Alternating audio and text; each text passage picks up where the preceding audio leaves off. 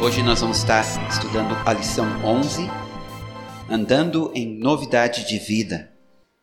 O texto chave para esta lição é 1 João, capítulo 2, versículo 6. Aquele que diz que está nele também deve andar como ele andou. O que significa andar em novidade de vida? Andar em novidade de vida significa viver uma vida condizente com o arrependimento. Como diz em Atos 26, 20. Mas anunciei primeiramente aos de Damasco e em Jerusalém, por toda a região da Judéia e aos gentios, que se arrependessem e se convertessem a Deus, praticando obras dignas de arrependimento. O verdadeiro arrependimento faz com que nos voltemos para Deus, isto é conversão, mas também nos afastemos do pecado, isto é praticar obras dignas de arrependimento.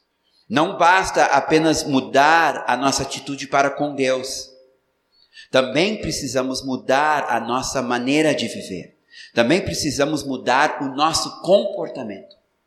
Infelizmente, Muitos se convertem, mas não desenvolvem obras dignas de arrependimento. Como diz em Tito, capítulo 1, versículo 16: No tocante a Deus, professam conhecê-lo, entretanto, o negam por suas obras. Por isso são abomináveis, desobedientes e reprovados para toda boa obra. Aliás, eu acredito que este é um problema muito sério na nossa geração. Onde nós temos igrejas que estão crescendo, pessoas que estão se convertendo, mas pouco se fala em arrependimento, pouco se fala em obras de arrependimento, pouco se fala em santidade, pouco se fala em temor do Senhor. Então, o que nós temos hoje são pessoas se convertendo sem mudar a sua maneira de viver. Continuam mentindo, continuam roubando, continuam se prostituindo, continuam desobedecendo às Escrituras e vivendo como aqueles que estão no mundo. As pessoas acham que porque estão na igreja, porque estão frequentando os cultos, porque se chamam de cristãs, elas acham que podem praticar atos de desobediência e saírem disso ilesas, simplesmente porque depois, no final do dia, elas vão confessar e pedir perdão. Mas a verdade é que Deus disciplina os filhos que Ele ama. E tudo que o homem semeia, ele colhe. Então, aquele que se converte, aquele que entrega a sua vida para Jesus, se arrepende dos seus pecados, é lavado pelo sangue e depois volta à prática de pecado, ou não muda a sua maneira de viver, continua vivendo aquela vida de pecado que ele tinha antes, achando que mesmo assim o sangue vai cobrir e Deus vai perdoar. A verdade é que ele está fazendo como dizem Hebreus, ele está pisoteando o sangue de Jesus e desprezando a obra da cruz.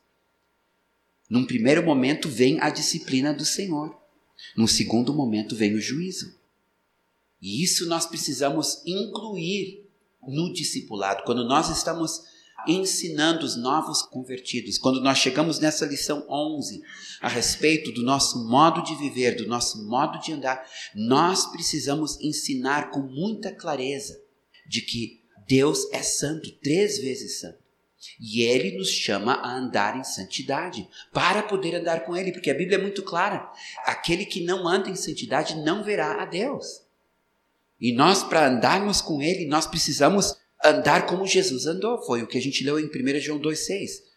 Nós devemos andar como ele andou, nós devemos imitar Jesus no seu compromisso com o Pai, mas também no seu compromisso com a pureza, com a santidade e com a obediência ao Pai e às Escrituras. E isso tem que ser resgatado. A pessoa diz: Eu vou pecar, mas eu vou pedir perdão e Deus vai perdoar. É verdade, tu peca, tu pede perdão, Deus perdoa. Mas tu vai sofrer as consequências do teu pecado. Deus vai te disciplinar, porque Ele te ama. Tu não é bastardo. Problemas estão acontecendo na vida das pessoas, elas estão passando por certas dificuldades, elas estão dizendo: é o diabo. Às vezes não é o diabo. Às vezes é o Senhor que está disciplinando, tomando a ceia sem qualquer temor de Deus, sabendo que estão em pecado, sabendo que não estão vivendo como Deus quer, mas participando da ceia.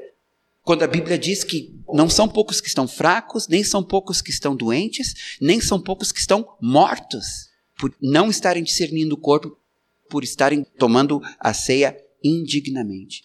Então, isso a gente tem que resgatar. A santidade é uma parte importante da vida cristã.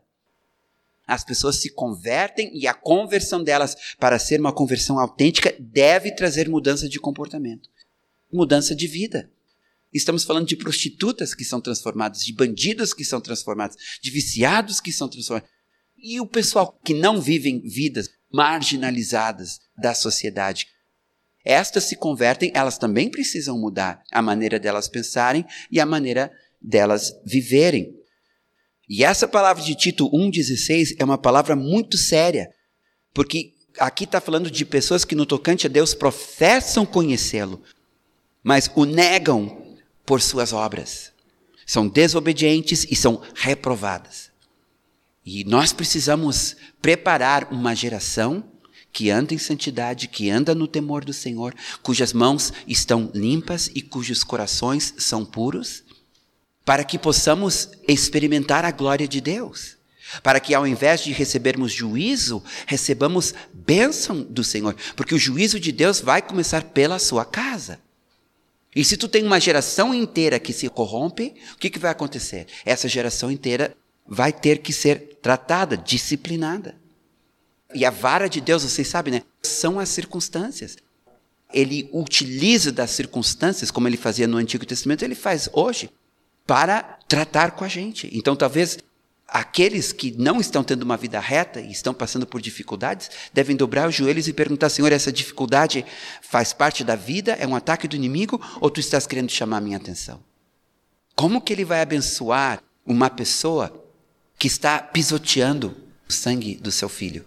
fazendo descaso da obra da cruz. Eu estou assustado com uma despreocupação com a santidade. Mas a Bíblia é muito clara. O que a gente semeia, a gente vai colher. Então, o certo é: um cristão que está vivendo uma vida de pecado, ele vai colher, apesar de Deus amá-lo, o que ele está semeando. Ele vai sofrer as consequências, porque Deus o ama, para levá-lo ao arrependimento, para levá-lo de volta. Paulo fala em 2 Coríntios que existe um sofrimento, uma tribulação, uma tristeza que leva ao arrependimento, e esta é boa. E às vezes, então, realmente o Senhor permite que passamos por momentos difíceis, por lutas e, e provações, para que a gente volte. O que são obras dignas de arrependimento? Do qual Lucas fala em Atos 26, 20. Significa andar na vontade de Deus, assim como revelado nas Escrituras. A palavra de Deus contém mandamentos e ela contém promessas. As promessas nós devemos nos apossar, os mandamentos nós devemos obedecer. Logo, precisamos conhecer as Escrituras. Precisamos saber o que Deus diz na Sua palavra e nos alinharmos com o que Deus diz na Sua palavra. Na nossa maneira de falar, na nossa maneira de pensar, na nossa maneira de agir, na nossa maneira de reagir, na nossa maneira de trabalhar, na nossa maneira de nos relacionar, em todas as áreas. A Bíblia, ela procura nos instruir. Como diz em Efésios, capítulo 4, versículo 17 em diante. Isto, portanto, digo e no Senhor testifico, que não mais andeis como também andam os gentios, na vaidade dos seus próprios pensamentos, obscurecidos de entendimento, alheios à vida de Deus, por causa da ignorância em que vivem, pela dureza do seu coração os quais, tendo se tornado insensíveis, se entregaram à dissolução, para com avidez cometerem toda sorte de impureza. Mas não foi assim que aprendestes a Cristo. Se é que de fato o tendes ouvido, e nele fostes instruídos, segundo é a verdade em Jesus.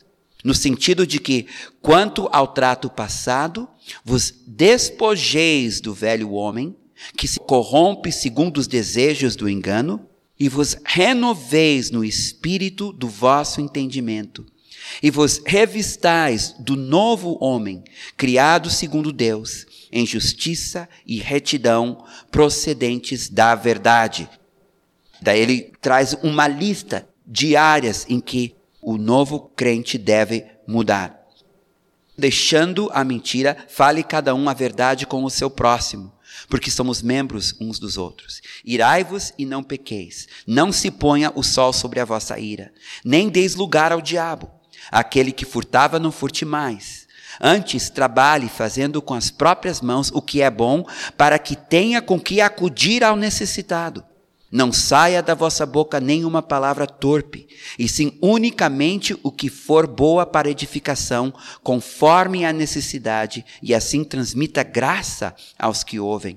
E não entristeçais o Espírito de Deus, no qual foste selado para o dia da redenção. Longe de vós toda amargura, e cólera, e ira, e gritaria, e blasfêmias, e bem assim toda malícia. Antes sede uns para com os outros benignos, compassivos, perdoando-vos uns aos outros, como também Deus em Cristo vos perdoou. Sede, pois, imitadores de Deus, como filhos amados. E andai em amor, como também Cristo nos amou e se entregou a si mesmo por nós, como oferta e sacrifício a Deus em aroma suave. Textos como este estão em todo o Novo Testamento. Começa lá nos Evangelhos, no Sermão do Monte, Jesus nos instruindo. Em todas as cartas, nós somos chamados à santidade e não mais como o mundo. O que os homens que estão no mundo, tendo consciência disso ou não, estão procurando é uma vida diferente. E a igreja tem que poder apresentar esta vida diferente. Essa contracultura, por assim dizer. Porque o mundo está sem valores, tudo é relativo. E o homem está perdido porque ele é a medida de si mesmo. E ele busca respostas em si mesmo. Evidentemente, o homem sendo finito, ele não vai encontrar essas respostas em si mesmo. Então, nós temos uma geração inteira que está crescendo sem valores absolutos, sem verdades absolutas. E eles estão se perdendo, porque chega uma hora que a pessoa não sabe mais o que é para cima e o que é para baixo. Se a igreja não oferecer esta clareza do que é certo e do que é errado, a igreja deixa de ser luz e deixa de ser sal. As expressões obras más, obras das trevas, obras da carne, obras mortas e obras ímpias, todas encontradas no Novo Testamento, se referem à mesma coisa, a vida de pecado.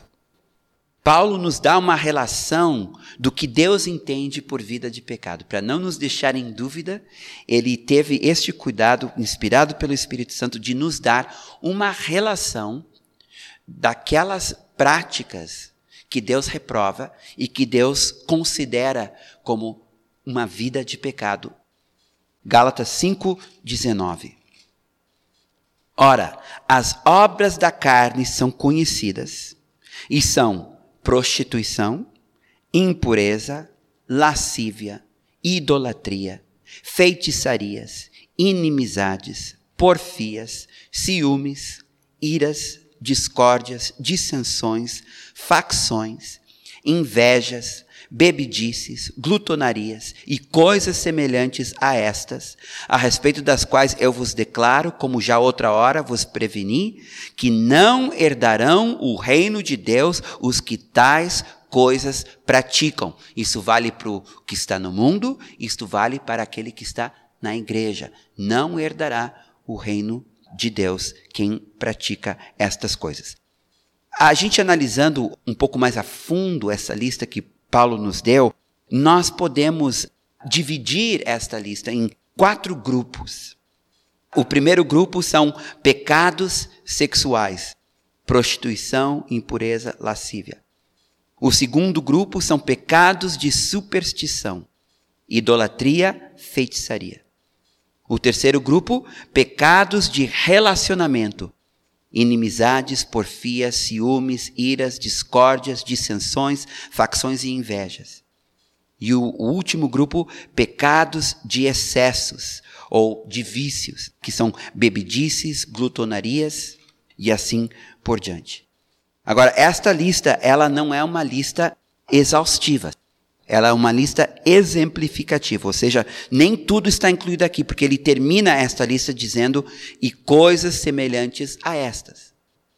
Então, nós vamos trabalhar um pouquinho em cima destes quatro grupos, começando hoje com o grupo dos pecados sexuais, que é uma realidade muito preocupante. Realmente, na área do sexo, o mundo perdeu os freios e estamos indo lomba abaixo para a destruição. E eu quero dizer para vocês que este assunto de pecados sexuais, ao mesmo tempo que são pecados que trazem juízo de Deus, são sintomas de juízo de Deus já presente na sociedade. Romanos capítulo 1, versículo 18 em diante. A ira de Deus se revela do céu contra toda a impiedade e perversão dos homens que detêm a verdade pela injustiça. Porquanto o que de Deus se pode conhecer é manifesto entre eles, porque Deus lhe manifestou.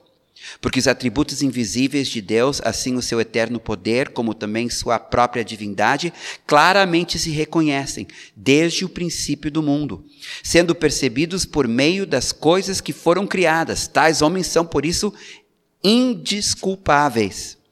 Porquanto, tendo conhecimento de Deus, não o glorificaram como Deus, nem lhe deram graças, antes se tornaram nulos em seus próprios raciocínios, obscurecendo-lhes o coração insensato. Inculcando-se por sábios, tornaram-se loucos e mudaram a glória de Deus, incorruptível, em semelhança de imagem de homem, corruptível, bem como de aves, quadrúpedes e répteis.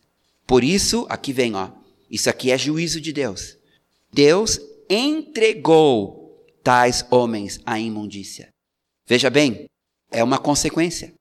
Porque rejeitaram Deus, ele então os entregou à imundícia, os desejos do seu próprio coração, para desonrarem o seu corpo entre si. Pois eles mudaram a verdade de Deus em mentira, adorando e servindo a criatura em lugar do Criador, o qual é bendito eternamente. Amém. Por causa disso, de novo, os entregou Deus a paixões infames, porque até as mulheres mudaram o modo natural de suas relações íntimas por outro contrário à natureza. Semelhantemente, os homens também, deixando o contato natural da mulher, se inflamaram mutuamente em sua sensualidade, cometendo torpeza, homens com homens, recebendo em si mesmos a merecida punição do seu erro. O abuso na área da sexualidade, a promiscuidade, é o próprio juízo de Deus se manifestando. Porque o homem rejeitou a Deus. Então, quando a gente vê a sociedade andando desta forma, como ela está andando hoje, onde não só o homossexualismo está sendo exaltado como uma forma normal de viver, também estão agora brigando para roubar a identidade sexual dos nossos filhos. Essa questão da identidade de gênero é o próximo passo para desestruturar a família e a moralidade em total rebelião contra Deus. Mas é também o próprio juízo de Deus, a própria ira de Deus se manifestando sobre a sociedade. Ele entrega a sociedade a estas loucuras para sua própria destruição. Agora, isso acontecendo no mundo é uma coisa, até previsto nas Escrituras.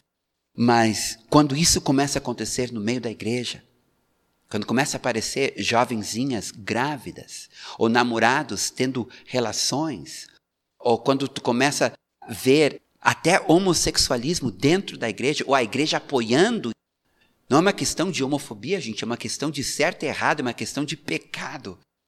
O homossexualismo é tão pecaminoso quanto o adultério. O homossexualismo é tão pecaminoso quanto à fornicação, sexo entre solteiros. Se a igreja não pode falar contra esta prática, também não pode falar contra o adultério e não pode falar contra a fornicação. Nós estamos falando de um pecado. A pornografia são coisas inadmissíveis na vida de um cristão. No entanto, nós sabemos, desde que a internet surgiu, é um problema que tem se alastrado homens e jovens e até pastores. E essas coisas, elas minam a vida da igreja. Elas afastam a glória e a presença de Deus e tira da igreja todo o seu potencial para influenciar a sociedade e para ganhar vidas. Deus criou o homem macho e fêmea. E porque ele criou o homem macho e fêmea, ele criou, portanto, o sexo. O sexo é a ideia de Deus. A relação sexual, portanto, ela é pura e santa quando praticada dentro do propósito de Deus, dentro dos limites estabelecidos pela Escritura. É abençoado por Deus. A forma perfeita de procriação, de preservação da espécie, o santo, puro, que o pecado e o diabo deturparam. É impressionante como o pecado tornou algo que Deus disse é bom em algo tão sujo, tão imundo. E como o diabo aproveitou esta força tremenda que existe dentro do homem contra o homem. A nossa sexualidade, ela foi ordenada para a procriação e para o prazer mútuo dentro de um relacionamento conjugal. Uma forma de intimidade que inclui espírito, alma e corpo. Deus criou isso e Deus abençoou. Provérbios 5,15. Bebe a água da tua própria cisterna e das correntes do teu poço. Derramar-se-iam por fora as tuas fontes, e pelas praças os ribeiros de águas. Sejam para ti somente e não para os estranhos contigo. Seja bendito o teu manancial, e alegre-te com a mulher da tua mocidade. Corça de amores e gazela graciosa, saciam-te os seus seios em todo o tempo, e embriaga-te sempre com as suas carícias. Por que, filho meu, andarias cego pela estranha e abraçarias o peito de outra? Porque os caminhos do homem estão perante os olhos do Senhor, e ele considera todas as suas veredas. Quanto ao perverso, as suas iniquidades o prenderão, e com as cordas do seu pecado será detido. Ele morrerá pela falta de disciplina, e pela sua muita loucura, perdido, cambaleia. Primeiro ele diz: o sexo é bom, ele foi criado para ser desfrutado dentro do relacionamento conjugal. Agora, fora do casamento, o sexo ele é uma armadilha. Fora do casamento, ele é destrutivo. E isso é um alerta muito importante que Salomão nos dá aqui em Provérbios. Bem, Paulo ele nos dá três palavras diferentes quando ele fala do sexo fora dos propósitos de Deus, fora dos limites estabelecidos por Deus. A primeira é prostituição, a segunda é impureza e a terceira é lascívia. São três níveis de promiscuidade que ele menciona. Então, primeiro, prostituição. Vem do grego porneia e implica todas as formas de ato sexual fora do casamento. Por exemplo, fornicação, que é sexo entre solteiros, adultério, que é infidelidade conjugal, prostituição, que é a vida sexual promíscua, ou então o comércio profissional do sexo. Nós estamos vendo na juventude de hoje um descuido total. O sexo virou uma forma de divertimento. É a promiscuidade. Os jovens vão tendo muitas relações com muitas pessoas diferentes. Deixe de ser apenas fornicação, já se torna em prostituição. Isso fere muito a Deus, isso fere muito a sociedade, isso fere muito a família. E isso é autodestrutivo. 1 Tessalonicenses capítulo 4, versículos 1 a 7. Finalmente, irmãos, nós vos rogamos e exortamos no Senhor Jesus, que como de nós recebestes, quanto à maneira por que deveis viver e agradar a Deus, e efetivamente estáis fazendo, continueis progredindo cada vez mais. Porque estáis inteirados de quantas instruções vos demos da parte do Senhor Jesus.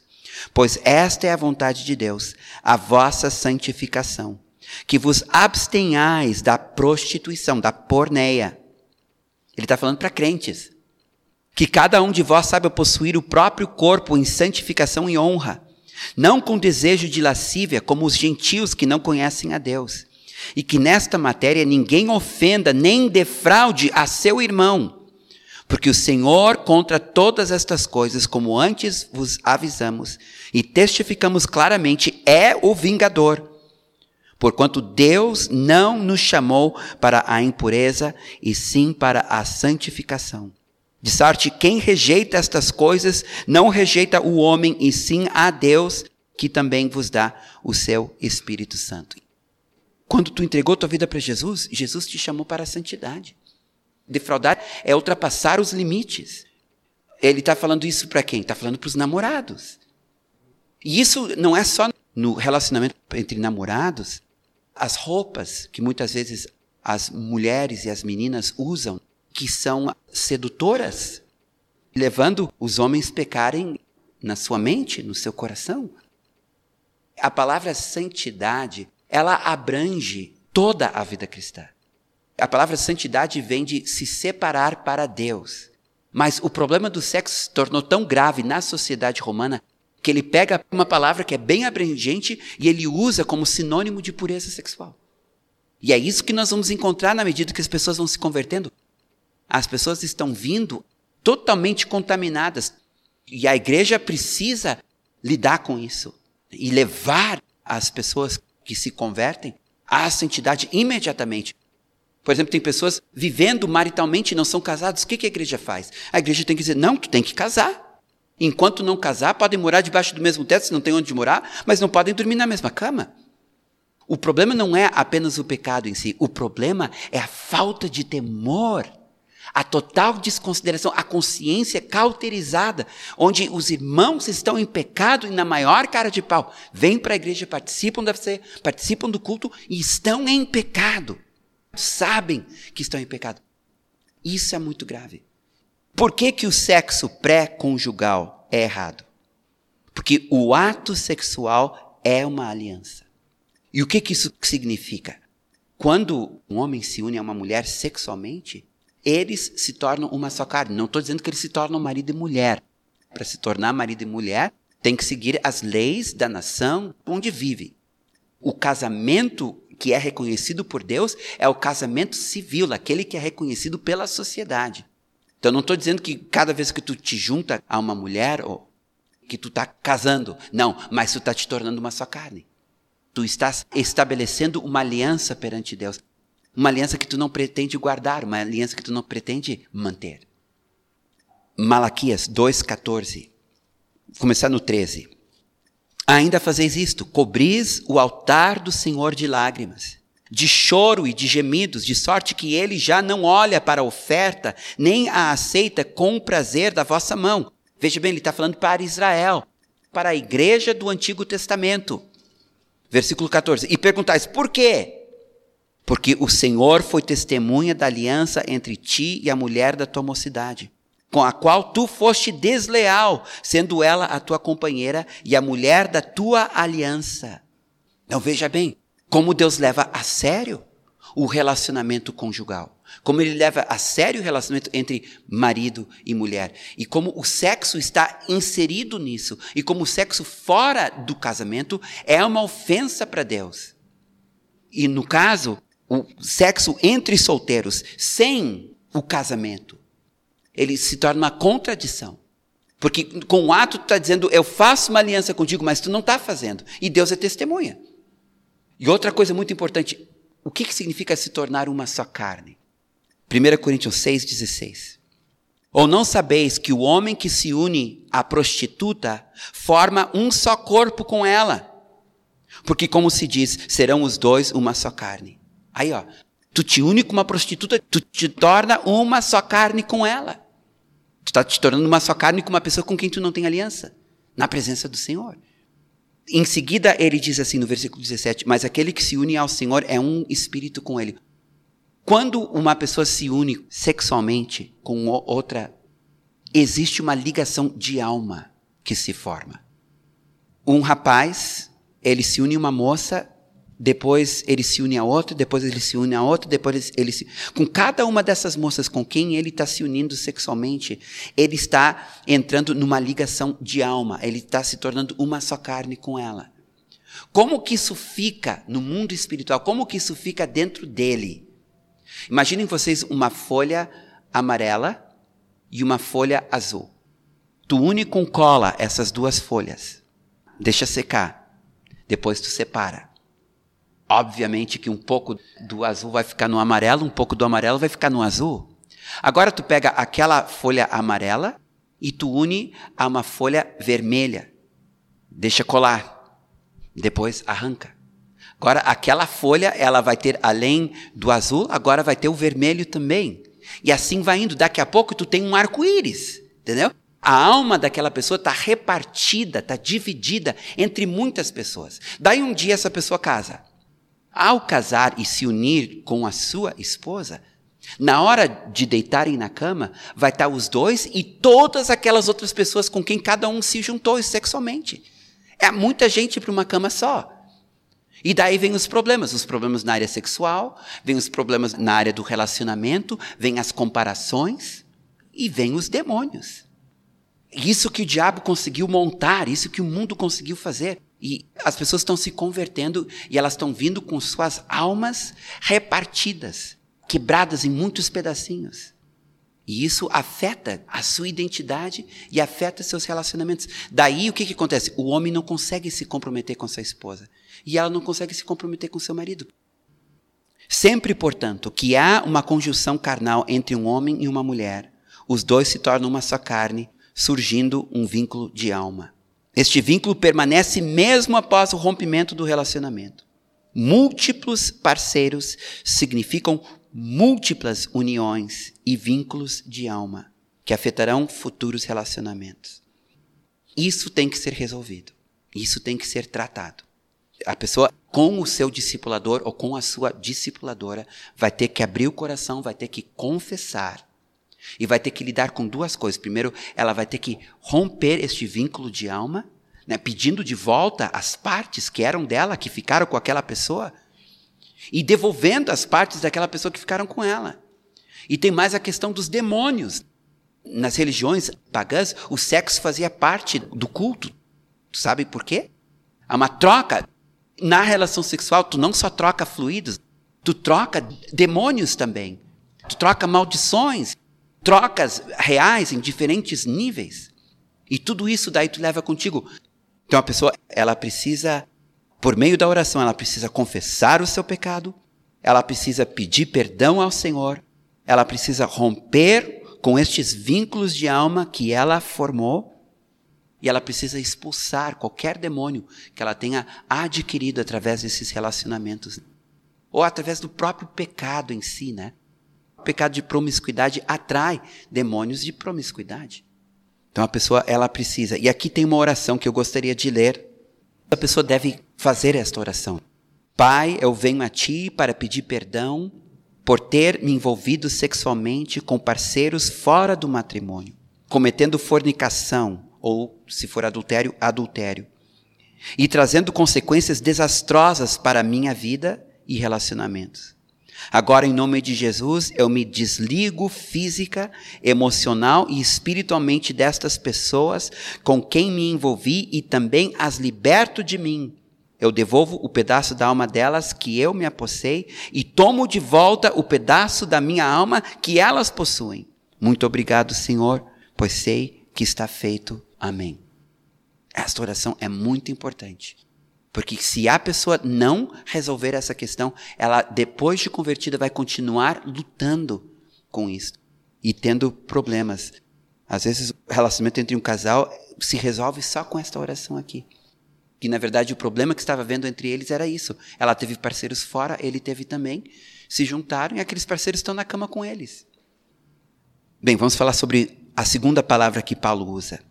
Ele usa a palavra impureza, que no grego é acatarsia, e significa imundícia. Indica o uso ilícito dos impulsos sexuais. Fala de vícios sexuais. Em especial, Paulo, pensando na cultura romana, pensando na sociedade romana, Paulo está falando aqui da pornografia, da masturbação e do homossexualismo. Práticas bem comuns e aceitas pela sociedade romana, como são aceitas na sociedade de hoje. Considerado perfeitamente normal estas três coisas. Então, apesar da sociedade aceitar essas práticas, Deus as reprova. Por que a pornografia é errada? Está lá em Mateus 5, 28. Qualquer que olhar para uma mulher com intenção impura no coração já adulterou com ela. Cada vez que um homem, que um rapaz, ou que uma mulher, porque hoje as mulheres também estão assim, olha uma cena, uma foto pornográfica, estão pecando com os seus olhos. Se a pessoa é solteira, ela está cometendo fornicação. Se a pessoa é casada, ela está cometendo adultério. Aos olhos de Deus. E a pessoa acha, mas eu estou sozinho aqui, não estou incomodando ninguém, não estou fazendo mal a ninguém, é só eu, o meu computador e o meu quarto. Mas Deus está te vendo. E tu tem um compromisso com Ele. Tu estás pecando por meio dos teus olhos. Jó 31, 1 diz assim: Fiz aliança com meus olhos. Como, pois, os fixaria eu numa donzela? Eu vou cuidar o que eu olho, porque aquilo que eu olho pode me contaminar. Daí a gente quer ter visão, a gente quer ver a glória do Senhor. Mas estamos contaminados, nossos olhos estão contaminados, nossos ouvidos estão contaminados com os palavrões, nossa boca está contaminada com piadas sujas e o nosso coração está contaminado. E não tem como o Senhor se relacionar com uma vida assim. A pessoa sendo cristã, vivendo assim, ela está limitando as experiências dela com Deus, está limitando as experiências dela com o Espírito Santo. Ela precisa resolver isso, ela precisa se arrepender e se ver livre disso. E a masturbação? Por que, que a masturbação é errada? O sexo foi criado para ser compartilhado a dois, entre marido e mulher. Além do mais, a masturbação é quase sempre acompanhado de pornografia, ou pelo menos de fantasia. Duas coisas acontecem aqui. Tu está pecando com tua imaginação, Deus está vendo o que tu está imaginando, ou tu está pecando com os teus olhos. E tu está usando o sexo de uma forma ilícita. Algumas pessoas confessam que são viciadas ou na pornografia ou viciadas na masturbação. Elas perderam o controle. Nós sabemos, aquela área da tua vida que tu não tens controle é porque outro está no controle. Esta é a forma de tu identificar um endemoniamento. É quando existe uma área da tua vida que tu não consegues controlar. Logo, outra entidade está em controle daquela área da tua vida. O mundo em que vivemos é um mundo sensual. E eu reconheço que não é fácil viver uma vida santa para nós que somos homens. E para as mulheres também, mas principalmente para os homens, porque o mundo é dos homens e tudo que existe está voltado para levar o homem a pecar. Então, o desafio é muito grande e a solução é fugir. Nenhum de nós aqui é tão forte que consegue olhar, assistir, brincar com fogo e não se queimar. Por isso que o namoro é tão perigoso, porque tu vai indo, vai experimentando e quando tu vê, tu caiu. Diz lá em 2 Timóteo 2,22: Foge outro sim das paixões da mocidade. A solução é fugir. É fugir das revistas, é fugir das páginas da internet, é fugir dos filmes. Tu tem que ficar longe. Tu sabe onde tu não pode ir. Por que que tu vai lá? Ficar longe, foge. Este é o único recurso que nós temos é ficar longe. É uma lástima que as mulheres da igreja não entenderam isso. Que elas deveriam nos ajudar, né? Na forma de se vestir, porque o homem se cita pelo olhar. Deus nos fez assim. É a questão do pudor, o bom gosto. Não precisa ser vulgar. Uma mulher pode ser elegante sem se expor. Eu acho que, em primeiro lugar, a forma que o inimigo tem para destruir um homem de Deus é o sexo. Depois vem o dinheiro, depois vem o poder. Mas eu acho que o sexo é primeiro. Por que, que o homossexualismo é errado? Porque Deus criou o homem macho e fêmea. E ele fez isso para preservar a espécie. Logo, o homossexualismo nada mais é do que uma tentativa demoníaca de levar a humanidade à extinção.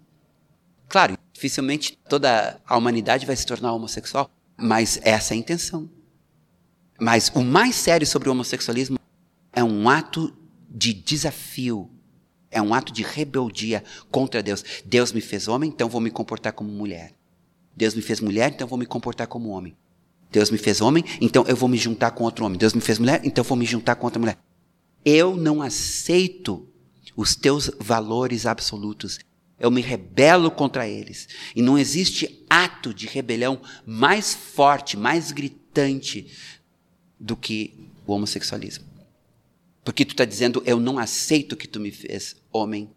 Eu não aceito que tu me fez mulher. Eu não aceito a relação homem e mulher. Quando a igreja, para não ser acusada de homofóbica, para não ser taxada de intolerante no nome do amor, só um pouquinho. A pessoa vem e é adúltera, eu vou amar ela, eu não tenho nada contra ela, mas o pecado dela é inadmissível. A pessoa vem e é fornicadora, tem relações sexuais fora do casamento, eu vou amar ela, mas eu não vou aceitar a vida dela de fornicação. Entra um homossexual, eu não vou aceitar o seu homossexualismo em nome do amor.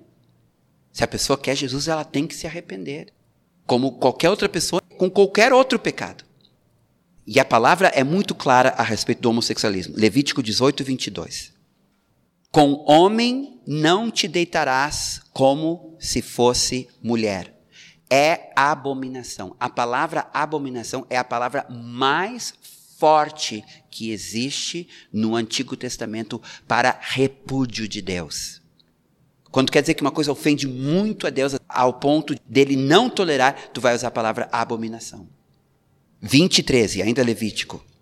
Se também um homem se deitar com outro homem como se fosse mulher, ambos praticaram coisa abominável, serão mortos. O seu sangue cairá sobre eles. 1 Coríntios 6, 9. Ou não sabeis que os injustos não herdarão o reino de Deus? Não vos enganeis. Nem impuros, nem idólatras, nem adúlteros, nem efeminados, nem sodomitas. Sodomitas são homossexuais. Essa palavra vem de Sodoma, porque o pecado deles era o pecado do homossexualismo. Não tem nada a ver com discriminação, tem a ver com pecado. Mas eu sou livre. Não, a tua liberdade vai até onde Deus diz que tu é livre. Ali a tua liberdade termina. Depois é a rebeldia.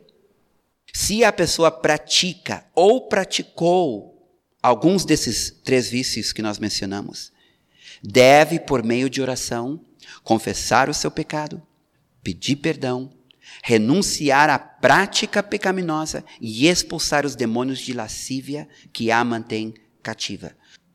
E aqui tem um modelo de oração, eu vou ler a oração aqui. Pai, eu venho a ti para pedir perdão por ter me envolvido na prática de, e daí tu diz, né, se é pornografia, se é masturbação ou se é homossexualismo sabendo agora tratar-se de um pecado contra ti.